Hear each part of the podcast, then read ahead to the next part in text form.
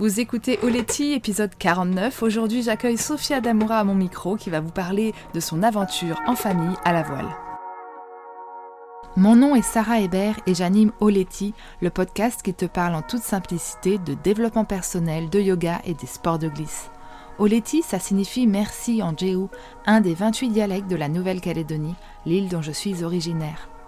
En solo ou à deux, je partage le micro avec des femmes inspirantes qui créent le monde de demain en respect avec l'environnement dans toute sa belle et magique diversité. Mon but avec Oletti est de te donner les outils qu'il te faut pour aller à l'essentiel et vivre ta vie de sirène. Après dix ans sur les circuits mondiaux en windsurf, je suis devenue la pionnière du sup yoga en France et sillonne désormais les mers du globe avec mon compagnon et nos deux petits mousses. Alors si comme moi tu as envie de croire qu'avec du cœur tout est possible, écoute bien ce qui va suivre. La femme que j'invite aujourd'hui au micro de Letty n'avait a priori rien d'une aventurière des mers et pourtant c'est bien ce qu'elle est devenue. J'ai croisé pour la première fois le grand sourire communicatif de cette Cap-Verdienne à l'énergie solaire sur le mouillage de Tarrafal à Santiago au Cap-Vert. À l'époque, nous n'avions toutes les deux qu'un enfant, chacune. C'était le début de nos aventures respectives à la voile.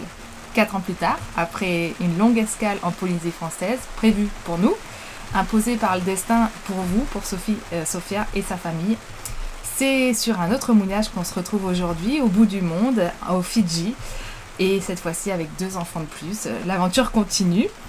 Asseyez-vous bien car on va parler de manteau épais en Suisse, de mal de mer, de grossesse en traversée, d'échouage, de résilience, de joie et de déconvenue.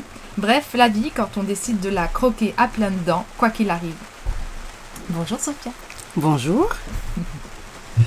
Avant de démarrer cet épisode avec Sophia, euh, donc je suis vraiment très heureuse de vous partager euh, ce destin incroyable qu'elle a. J'avais envie de faire un petit message pour tous les Calédoniens qui nous écoutent. Euh, comme vous le savez peut-être, on revient s'installer en Nouvelle-Calédonie. Et le 7 novembre, je vais lancer mes premiers cours de yoga. Je vais occasionnellement lâcher mon paddle pour un tapis de yoga et donner des cours à la salle de, yoga de Sainte-Marie les lundis, mardis et mercredis à 9h30. Voilà, vous pouvez m'envoyer un petit message sur Facebook ou sur euh, Instagram, Sarah Eder. Et puis je serai contente de vous retrouver ou de vous découvrir euh, sur un tapis. Et pour ceux qui ne sont pas en Calédonie, et vous pouvez toujours pratiquer avec moi, il y a le pack Sup Yoga Starter qui vous propose de découvrir l'activité que j'adore, à savoir le stand-up paddle yoga. Alors Sophia, on va commencer par le début. Euh, est-ce que d'où te vient ce lien avec l'océan? Est-ce que c'est tes origines capverdiennes qui t'ont donné ça? Ou pas du tout? Alors non, pas du tout. Euh, je suis née en Suisse. Euh, on allait toujours en vacances au Cap-Vert, donc euh, le Cap-Vert c'est mon pays. Mais voilà, j'avais jamais navigué avant de rencontrer Hugues, qui naviguait lui déjà. il faisait un tour du monde de deux ans quand on s'est rencontrés. Et la seule fois où j'étais montée sur un bateau, c'était pour traverser le lac Léman en sortie de classe. D'accord. Comme quoi, voyez.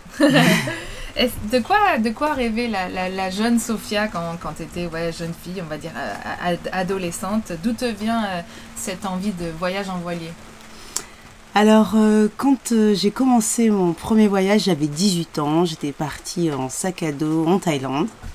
C'était une révélation pour moi, déjà, le fait de partir, de partir seul, de partir dans un pays tellement ouvert, avec une spiritualité qui m'a beaucoup euh, marqué. Moi qui avais fait tout ce qui était classique, baptême, communion, servant de messe, là je sortais de tout ce qui est bien rangé. C'était vraiment une grande ouverture d'esprit.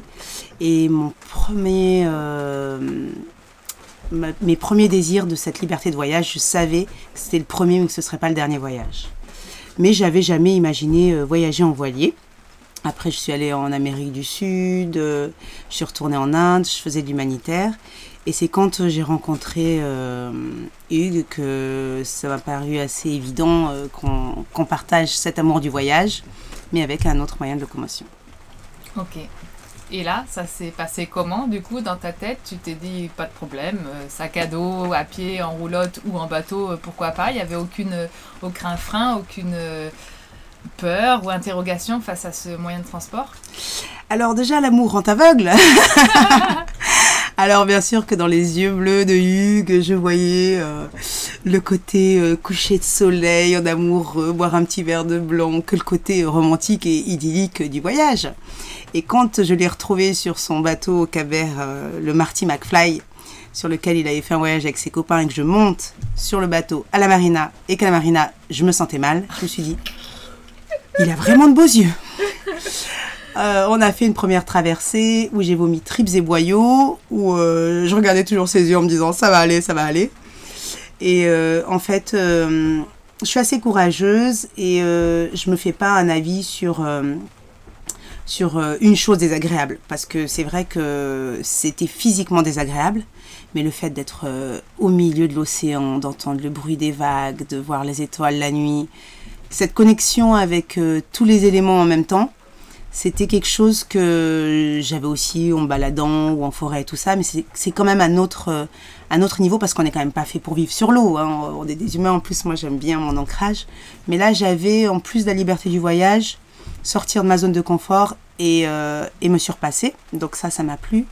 Et ensuite le fait d'arriver dans un endroit en bateau, c'est pas comme arriver en avion, c'est pas comme arriver et puis prendre un van, c'est de voir l'île au loin, enfin déjà de, de distinguer la terre de se rapprocher, de sentir les odeurs de la terre, de voir les oiseaux, de rencontrer des nouvelles personnes, d'entendre une nouvelle langue, c'est autre chose que d'arriver euh, en avion. Donc ça, ça m'a beaucoup plu. Et du coup, euh, dans la balance, plus moins, mon mal de mer qui est toujours très présent après, euh, bah, on est parti en 2017 après 5 ans, c'est pas ce qui m'empêche de, de, kiffer ces découvertes. Et alors là, tu parles de, ce voyage qu'on vit actuellement, mais quand tu as rencontré Hugues, tu étais encore plus jeune. Euh, il y a eu un, break de voyage en voilier. Comment, comment ça s'est passé? Est-ce que tout de suite vous avez su que vous alliez voyager encore et encore des, des, années? Est-ce que vous avez été un peu à terre? Alors, on est parti en 2017 avec notre fille qui avait 3 ans et demi. Et à la base. Mais oui, euh, mais entre justement entre le moment où tu l'as rencontré et 2017. Ah, alors là, euh, on s'est mis ensemble très rapidement, je suis tombée ensemble très rapidement. Et puis, euh, assez vite, mais euh, je crois que c'était en discutant comme ça, euh, qu'on s'est dit, ben, on va faire un compte commun. Et puis, on s'est dit, ben, vu qu'on a envie de voyager, qu'est-ce qu'on va faire ben, On va racheter un nouveau bateau, parce qu'il l'avait vendu. Donc on a mis. ok, donc très vite, le voyage en voilier en famille est arrivé sur le tas. Ouais, en tout cas, après une année, une année ensemble. Puis du coup, on a on a épargné de 2012 jusqu'à 2017. C'était notre projet. déjà enceinte quand vous avez parlé de voyage? Ouais. À deux? Ouais, en fait. Ah donc ça euh, allait être un voyage vraiment avec un famille en plus. Voilà.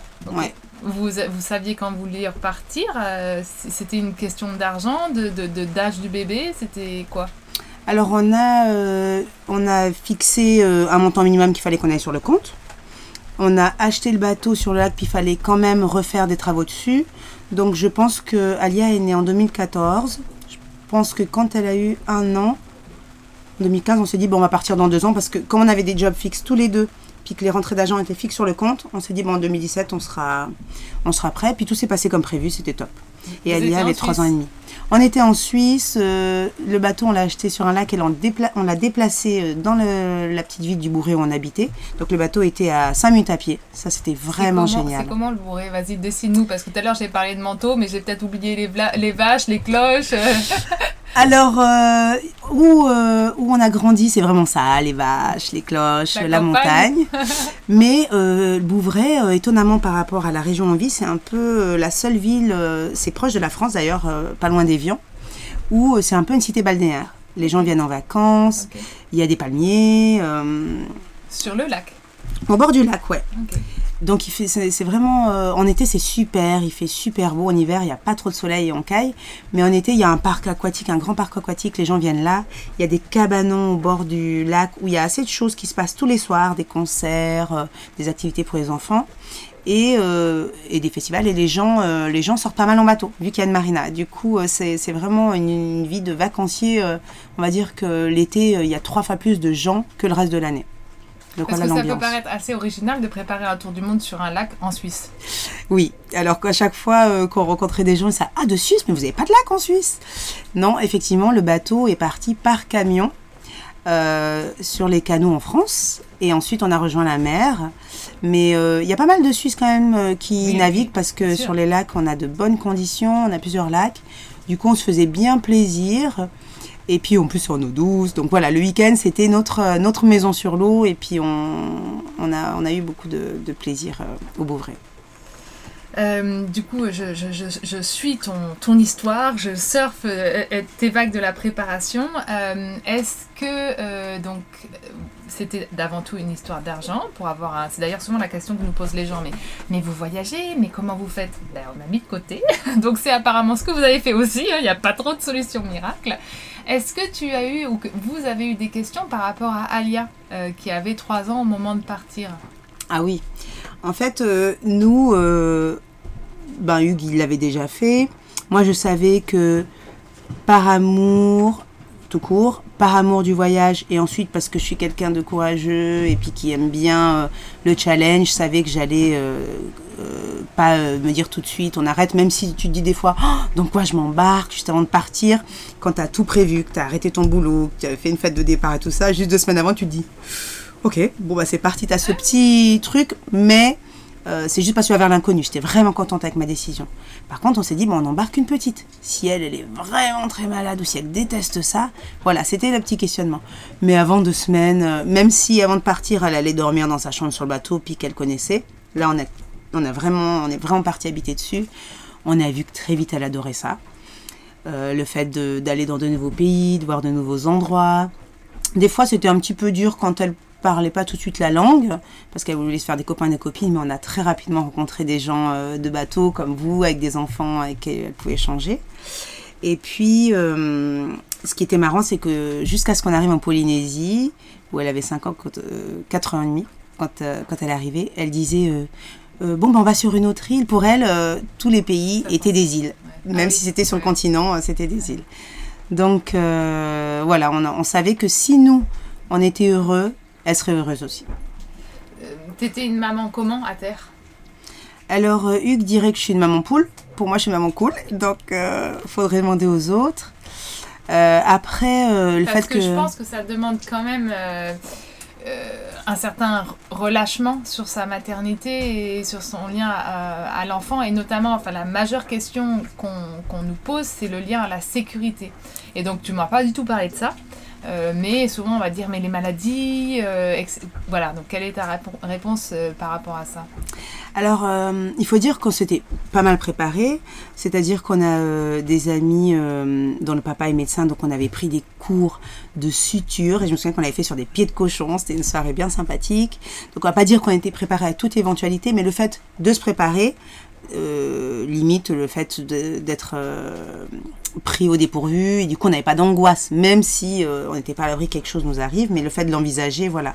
Après moi je me dis toujours, parce qu'on habitait dans une maison où il y avait un poêle avec du feu euh, au bord d'une route, où on allait à la piscine des fois, je me dis, les choses peuvent arriver partout. Donc j'étais pas du style angoissée. Sauf que les gens te répondront, oui, mais l'hôpital n'est pas loin à terre. Exactement, exactement. Alors ça, j'étais pas en train d'y penser tout le temps.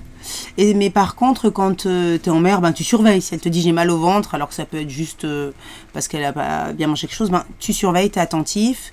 Et puis, ben, on a toujours notre pharmacie euh, au top. Et puis, un téléphone satellite pour écrire euh, à des médecins euh, amis euh, qui nous répondent euh, dans les plus brefs délais. Et on a eu la chance euh, de jamais avoir à écrire pour une urgence. Ok, ouais, pas de, pas de choses inquiétantes au niveau de la, de la santé euh, sur vous trois pendant ce début de voyage. Non, pas au point d'écrire justement. Quand des fois il y avait Ouais. quelque chose, ben ça passait. Il n'y avait pas, pas besoin de d'appeler ou de s'inquiéter euh, plus que tant. Je regarde mes notes, je me- je m'embarque dans ton discours, du coup. euh. C'est que c'est cool alors. Oui, je voulais, je voulais revenir justement sur euh, quand même un point euh, assez impressionnant sur ce parcours. Pour moi, qui ai la chance de ne pas être souvent malade en mer, c'est ton mal de mer qui a certainement, je l'espère quand même, dû évoluer depuis le début du voyage. Rassure-moi, dis-moi que tu as quand même moins le mal de mer qu'au tout début. Alors en fait, euh, mon mal de mer, il est très très fort au début. Et plus on s'amarine, ça veut dire plus on navigue souvent, moins il est fort. Mais là, on est reparti il y a un mois, si tu veux, un mois et demi. euh, euh, on vivait en marina, donc là, on n'était pas à mariner, et avant en maison. Donc c'est vrai que quand euh, on vivait en maison, des fois j'allais sur le ferry, j'étais, j'étais pas bien, quoi. Mais là, quand on part, par exemple, là, on a fait 11 jours. Au début, je suis vraiment, voilà, juste, même après avoir pris antimal de mer, je suis juste allongée, et puis je fais pas grand-chose. Et au bout de 48 heures, 72 heures, je commence à pouvoir être fonctionnelle, on va dire. Alors quand on est juste en couple, bah, c'est pas un problème. Tu vois, le, tu fais ton quart et puis le reste du temps, tu te reposes, tu lis. Mais on a quand même deux enfants. Et du coup, c'est quand même motivant parce que du coup, euh, comme tout, si tu restes juste là euh, à subir, ben c'est plus long, c'est plus désagréable. Alors que les enfants te motivent, ils te font rire, ils sont en demande. Du coup, euh, ça passe plus vite. Et puis, et puis je pense que plus on, plus on évolue dans le voyage, plus je me marine vite en fait. Donc mm. là, on va repartir. Mais malgré tout, finalement, ce mal de mer, il a la même puissance qu'au début de ton voyage. C'est plus une histoire de, de, jour après jour pendant chaque navigation où tu te réamarines. Mais oui. Ça n'a jamais été une question pour toi sur le fait de continuer le voyage? Non. Non, non, non, c'est vraiment euh, pour moi euh, quelque chose auquel je me suis adaptée et puis que j'accepte. Du coup, je suis pas là, oh non, on va partir, je vais être malade. Je vais dire, je, je sais qu'au début, on va manger des choses euh, vite faites, euh, ou que c'est lui qui va cuisiner. Il cuisine d'ailleurs énormément en, traversée au début, et puis même après. Mais euh, non, non, pour moi, c'est c'est juste quelque chose quelque chose qui fait partie du voyage, comme tu te baignes, bah, après tu dois te dessaler. Enfin, je me suis vraiment faite à ça. Je suis pas en lutte. Des fois, je me dis, mais c'est incroyable quand même les gens qui n'ont pas le mal de mer.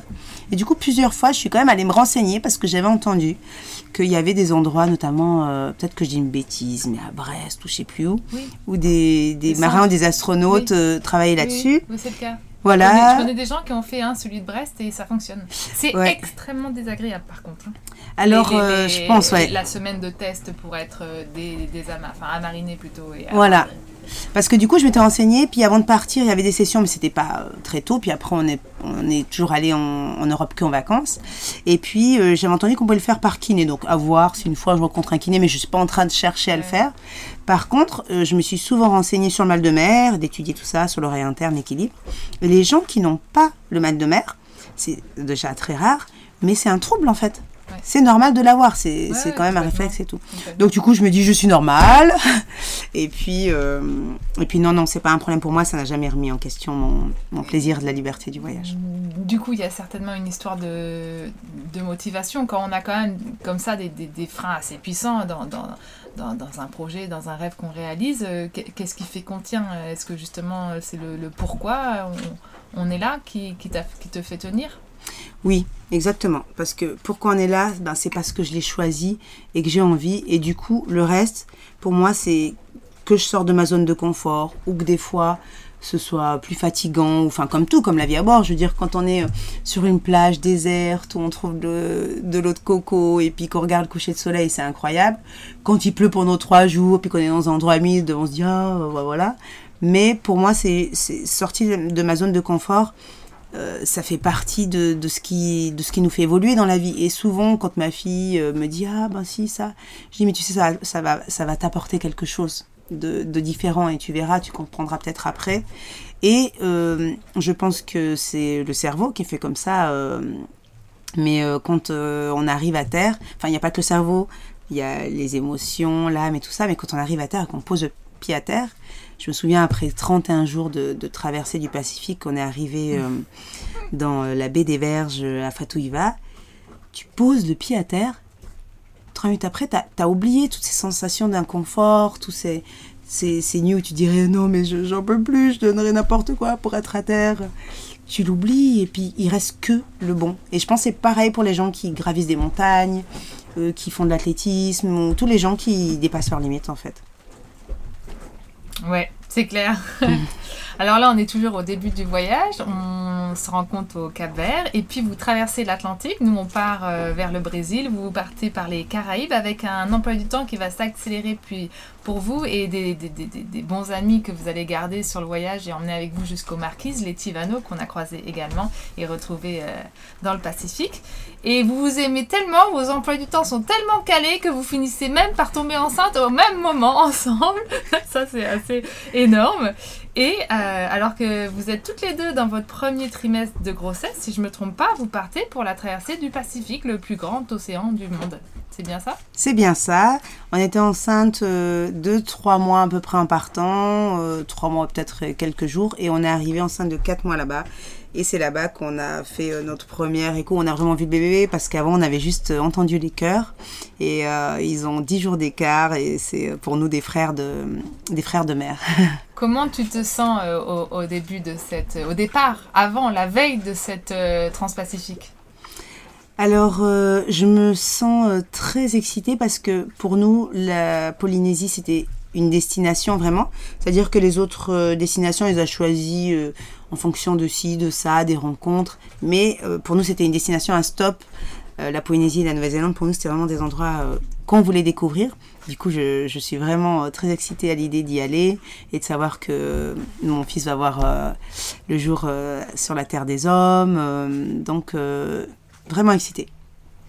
Ça, ça a été une question de traverser avec le bateau et l'équipage ou d'y aller en avion pour toi ou pas du tout?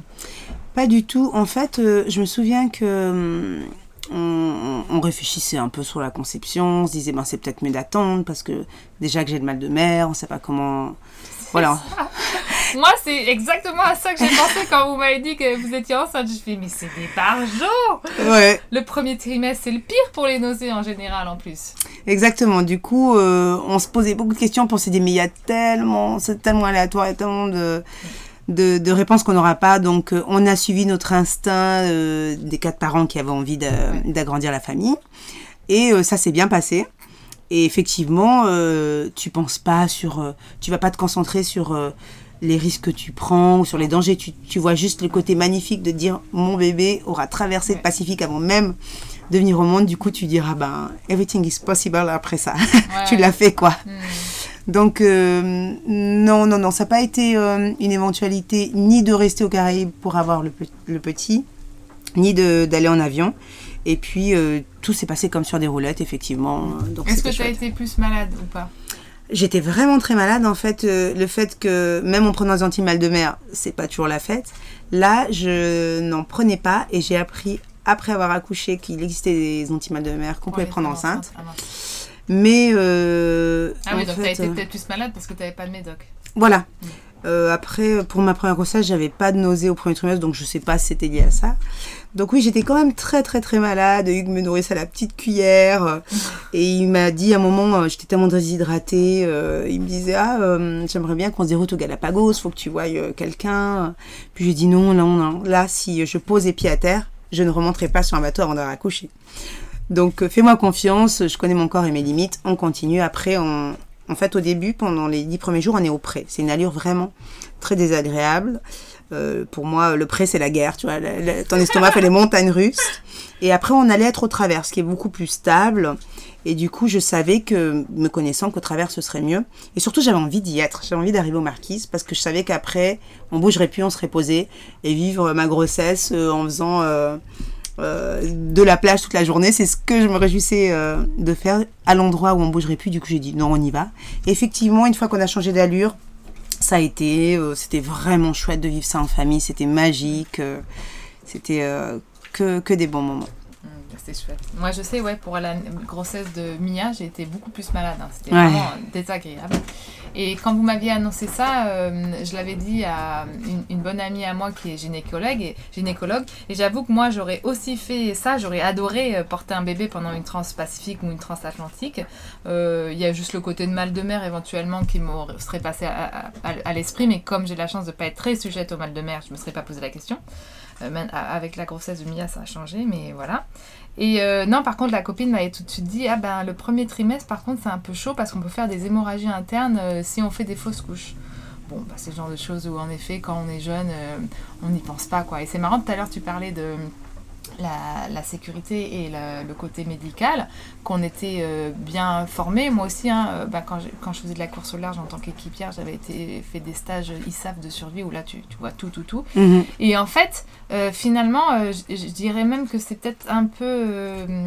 Enfin, il y a le double tranchant, c'est-à-dire que quand tu sais pas, bah, tu as peur de rien. Ouais. Une fois que tu sais, tu fais... Ah, c'est vrai qu'il pourrait se passer tout ça quand même. Des fois, vaut mieux pas savoir. tu vois. Ben oui, c'est comme les femmes euh, que j'admire euh, beaucoup. euh, moi, je, je, je, je, je sais pas si je l'aurais fait, mais les gens vont dire c'est encore plus risqué ce que tu as fait. Mais les femmes, dont des copines que j'ai, qui ont accouché à la maison, Ah oui. alors à moins que tu habites à 5 minutes de l'hôpital, moi je vais toujours Ah Et pareil, quand moi je raconte que j'ai fait une transposition, Ouais, c'est fait très bien, ces gens sont là Ah, tu vois? C'est trop drôle, c'est trop drôle. C'est Ah marrant, oui, mais c'est oui, vrai que si quelqu'un m'avait dit ça, Ouais. genre deux jours avant de traverser, je rencontre une gynéco Bah oui, dans, un, ça. dans un café, puis qu'elle me dit Ouais. Elle m'aurait dit toute la liste des trucs qui sont arrivés, voilà. Même si tu le sais, tu vas pas te focaliser là-dessus. Et euh, effectivement, euh, l'ignorance ou l'insouciance a fait que qu'on n'a pas eu de. Oui, et puis je crois que de toute façon, euh, dans, dans, tout, tout le temps, je veux dire, il y, a- il y a des gens qui se font euh, enlever carrément la, la vésicule biliaire dans l'appendice, euh, Oui, au oui. cas où, quoi. Donc Ouais, c'est ouais. vrai qu'en fait, il peut- oui, il peut tout le temps nous arriver des trucs de malade, et, et si on est à loin d'un hôpital, c'est plus tendu. Mais bon, si tu penses à tout ça, tu pars jamais, quoi. Exactement. Et je pense que la personne qui va craindre d'avoir euh, une crise d'appendicite, elle va l'avoir. Mm. Parce que tu, tu, tu penses, tu vocalises.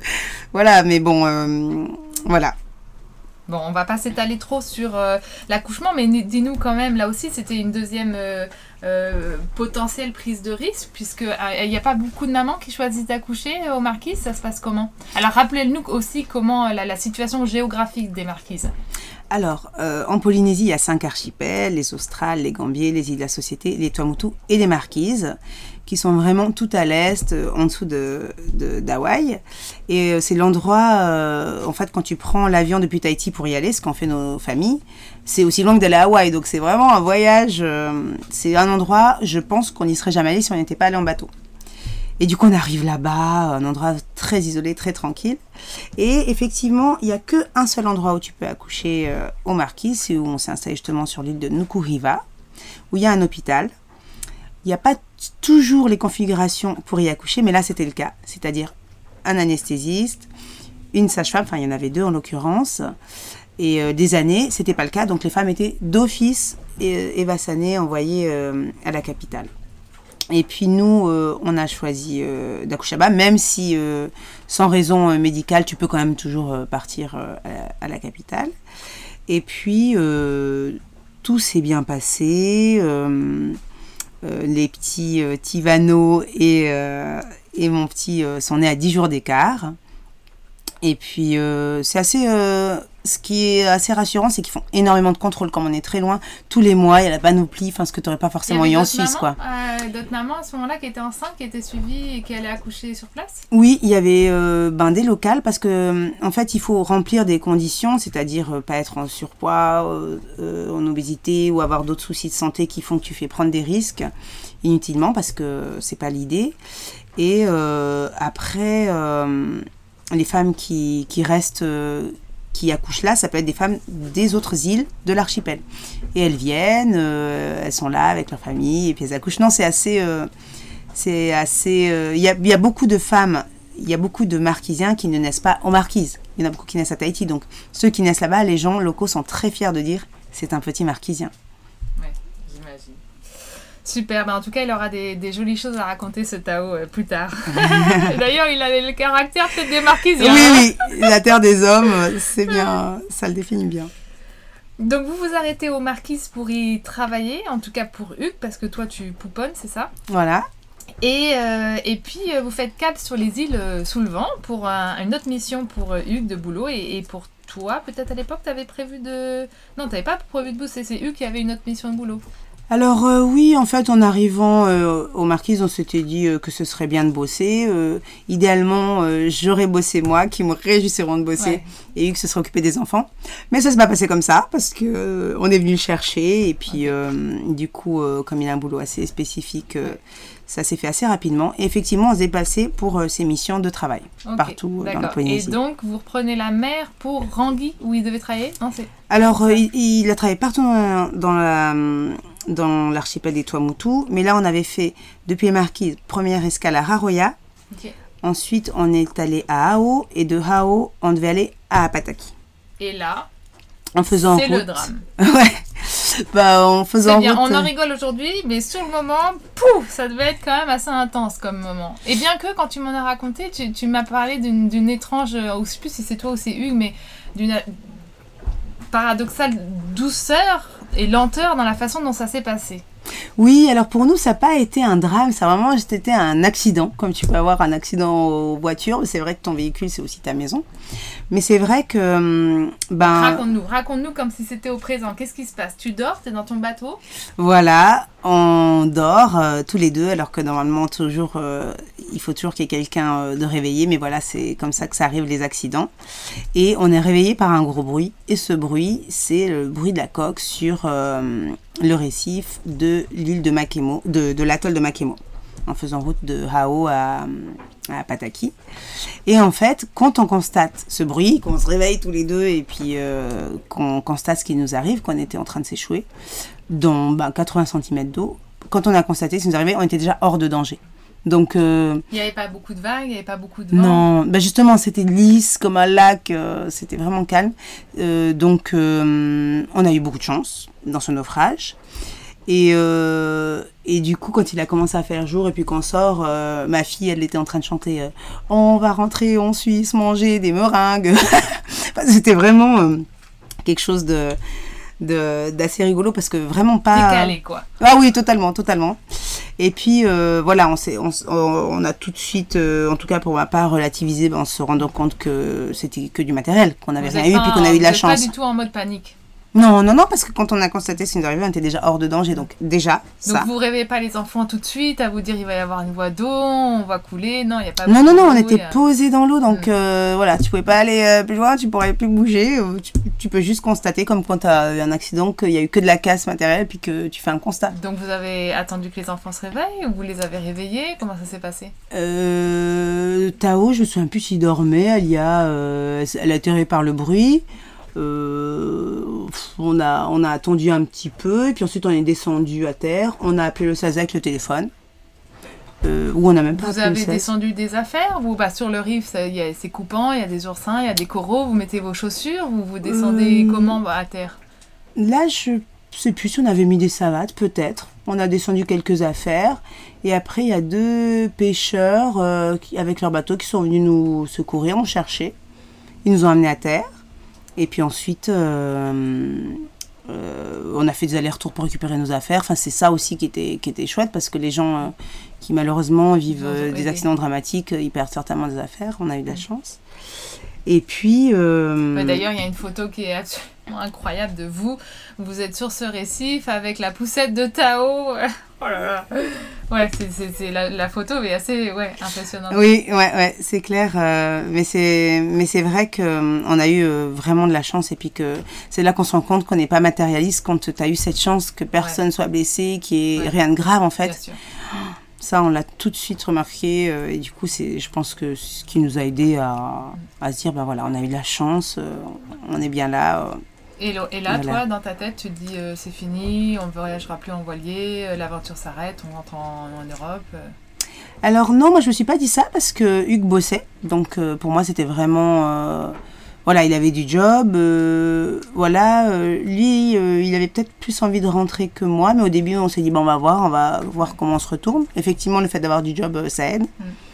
Et et c'est là qu'après ben quand on est rentré sur euh, j'ai trouvé moi aussi du travail. Et du coup si on avait eu qu'un job, ben, on avait prévu de rentrer. On avait vraiment prévu de rentrer, de retrouver la famille. principalement pour euh, regagner des sous et repartir en voyage. On n'avait pas, pour, pour nous, on n'avait pas du tout été dégoûté ou, ou, ou se dire on va plus voyager. Pour moi c'était euh, le, le fait c'était de regagner des sous pour se racheter un bateau. Et là, euh, quand j'ai eu ce travail, je me suis dit ben voilà, l'univers nous dit ok, vous avez quelque chose à vivre ici. ça aurait pu être plus plus soft le stop, mais ok, on prend. Et pour moi, c'était vraiment c'était vraiment un beau cadeau de la vie. Et c'est vrai que comme on avait annoncé qu'on rentrait à la famille, c'était un peu... Voilà, mais on n'a jamais regretté. Ils étaient très heureux pour nous qu'on puisse, euh, qu'on puisse continuer l'aventure. Finalement, vous n'avez pas cherché à, à voir à long terme dans cette histoire, vous avez juste mis euh, les points les uns à côté des autres, on a récupéré toute notre matos, les enfants sont pas blessés, l'assurance récupère le bateau sans charge, on a un travail, puis toi tu as un travail, et puis finalement tout s'aligne pour recréer le, le, le, la suite du voyage que vous aviez décidé. Sauf que ça allait prendre encore un peu de temps pour remettre euh, des sous de côté. quoi. Exactement, en fait, c'était euh, une escale euh, de trois ans à Moorea, un endroit merveilleux. On avait les deux des jobs au top. du coup, c'était sympa pour les enfants aussi de pouvoir grandir là-bas durant leur petite enfance. La famille est venue nous voir à plusieurs reprises, donc non, non, c'était que du bonheur, c'était chouette. Euh, alors en plus, la suite est assez marrante parce que nous, on vous voit acheter un premier bateau, on se dit ah ça y est, ils vont repartir avec celui-là. Et puis là, on vous retrouve avec un beau bateau jaune, euh, un nouveau, qui s'appelle Talia. C'était pas du tout le bateau avec lequel vous pensiez euh, faire la suite de l'aventure. Raconte-nous rapidement l'histoire de, cette nouvelle rencontre. Alors, notre ancien bateau était jaune aussi. on a racheté Satyavan juste après le Covid en 2020 en 2020. C'était en 2020 le Covid maintenant, je sais plus. Et en fait, euh, on l'a préparé effectivement pour partir, mais comme euh, nous on avait prévu d'aller direction Nouvelle-Zélande et puis que euh, c'était toujours pas rouvert, on avait mis l'hypothèse de peut-être aller vers l'Alaska, aller vers la Patagonie. on se dit bon bah on va rempiler une année et attendre que ça que ça ouvre. Et entre temps, on nous a parlé d'un bateau qui n'est pas d'ailleurs, euh, il n'y avait pas d'annonce et tout, mais un copain du Hugues dit Ah, faut que tu viennes le voir parce que je connais le gars, je sais que c'est un super bateau. Non, mais nous, on a tout ce qu'il faut. Non, mais viens quand même le voir, passer un beau bateau. Du coup, Hugues y va. Et euh, tout seul, parce qu'on n'était pas en mode racheter bateau, vraiment par curiosité. Et effectivement, il me dit Faut que tu viennes le voir parce qu'il y a du potentiel. Et c'est vrai que, que c'était le début de, de la troisième aventure où on, où on a vendu l'autre bateau, racheté celui-là, qu'on a pratiquement euh, tout rénové à l'intérieur. C'est vraiment un beau bateau, euh, beaucoup plus grand du coup, on avait passé d'un 12 mètres à un 15 mètres. Et euh, là, on repart avec un, bateau au top, bien équipé pour ce voyage. Voilà. Et tu m'as dit que tu pourrais, tu te verrais, c'est la première fois que tu te verrais vivre toute ta vie sur ce bateau parce que. Il y a une douche à l'intérieur. voilà les, critères. Et quand je dis ça à une tout à l'heure, il m'a dit, il m'a répondu parce qu'il y a un WC électrique. J'ai dit non, c'est pas ça. Ah, c'est la douche à l'intérieur. J'ai dit oui, c'est ça. Voilà. non, non, le WC électrique, c'était, c'était sans idée, mais c'est vrai que c'est mm. vraiment pratique. Et c'est vrai que quand on vit toujours dans des, voilà, sous les tropiques, la douche euh, sur le, la plage arrière, bah, comme vous le faites, même si vous avez des douches intérieures, euh, euh, vous l'utilisez pas souvent et comme plein de gens en bateau, mais pour moi, c'était très important d'avoir mon intimité, de me doucher à l'intérieur. Et surtout, euh, quand on va des latitudes ou des pays comme la Nouvelle-Zélande. Donc là, c'était évident. Et là, avec l'eau chaude dedans et tout ça, je me disais, non, mais là, je me sens vraiment, mais vraiment, euh, vraiment top. C'est quoi la suite des voyages pour vous, là, maintenant? Alors là, euh, après Fidji, ce sera cap vers la Nouvelle-Zélande. Euh, donc on se réjouit, euh, comme je disais, c'était euh, le deuxième pays incontournable. on a attendu vraiment que ça roule parce qu'on ne comptait pas louper ça. Et après, on verra bien ce que l'avenir nous réserve, mais on, irait bien du côté de la Réunion, un endroit de nouveau francophone, mais avec de la chaleur, pour scolariser ensuite les enfants, parce que là c'est moi qui leur fais l'école. Mais nos projets changent au fur et à mesure des opportunités qu'il y a. Mais voilà, c'est ça le projet pour l'instant. Comment tu fais pour euh, ne pas être euh, déçu et te relever rapidement des, des, des, des, épreuves ou en tout cas des, choses qui arrivent dans ta vie? Alors je pense que c'est euh, une façon d'être en fait. Je pense que c'est un état d'esprit. je ne sais pas si je le cultive ou si c'est inné ou si c'est euh, du caractère de la personnalité C'est une bonne question.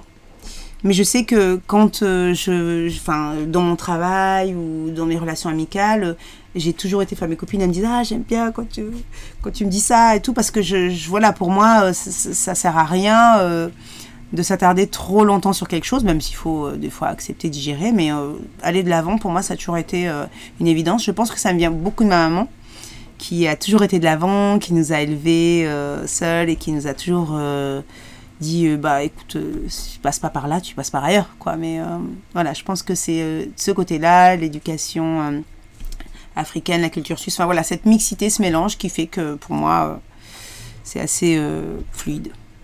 Donc pas s'arrêter à pleurer pendant des heures sur des, des, choses qui sont arrivées et qui de toute façon sont la nouvelle réalité et peut-être euh, dans le présent euh, voir un peu toutes les choses qui nous sont offertes et ce qu'on peut en faire. Ouais, en fait, euh, je vois les choses toujours comme voilà, comme une, une opportunité d'apprendre quelque chose, que ce soit agréable ou pas, il y a toujours quelque chose à la clé. Et puis non, euh, je pense que que je suis pas du style à m'apitoyer. Du coup, j'ai même pas poser des questions. Je suis là, bon bah ok, on passe à autre chose et puis on y va. Donc voilà, peut-être un peu voilà, peut-être un peu fonceuse, mais euh, du coup, ça aide à être euh, être centré vers vers l'avenir. Des fois peut-être plus vers l'avenir que le présent, mais dire bah voilà, ça, ça, ça changera, ça passera parce que dans la vie tout, tout change, tout passe. Bien, et eh ben avant de se quitter, j'ai une dernière question pour toi. Le podcast il s'appelle Oleti, ça signifie merci en djéou, un des dialectes calédoniens, l'île dont je suis originaire. J'aimerais savoir pour qui ou pourquoi ressens-tu de la gratitude aujourd'hui? Merci pour cette dernière question, euh, c'est vraiment super de terminer le podcast comme ça. Alors je tiens vraiment à remercier nos deux familles, euh, ils nous ont vraiment euh, super motivés, toujours soutenus, même si c'est c'était un peu dur de partir, leur dire au revoir. Euh, on sent vraiment euh, leur amour à travers les océans et puis les liens qu'on a gardés qui se sont euh, toujours fortifiés. Et c'est vraiment un très beau cadeau.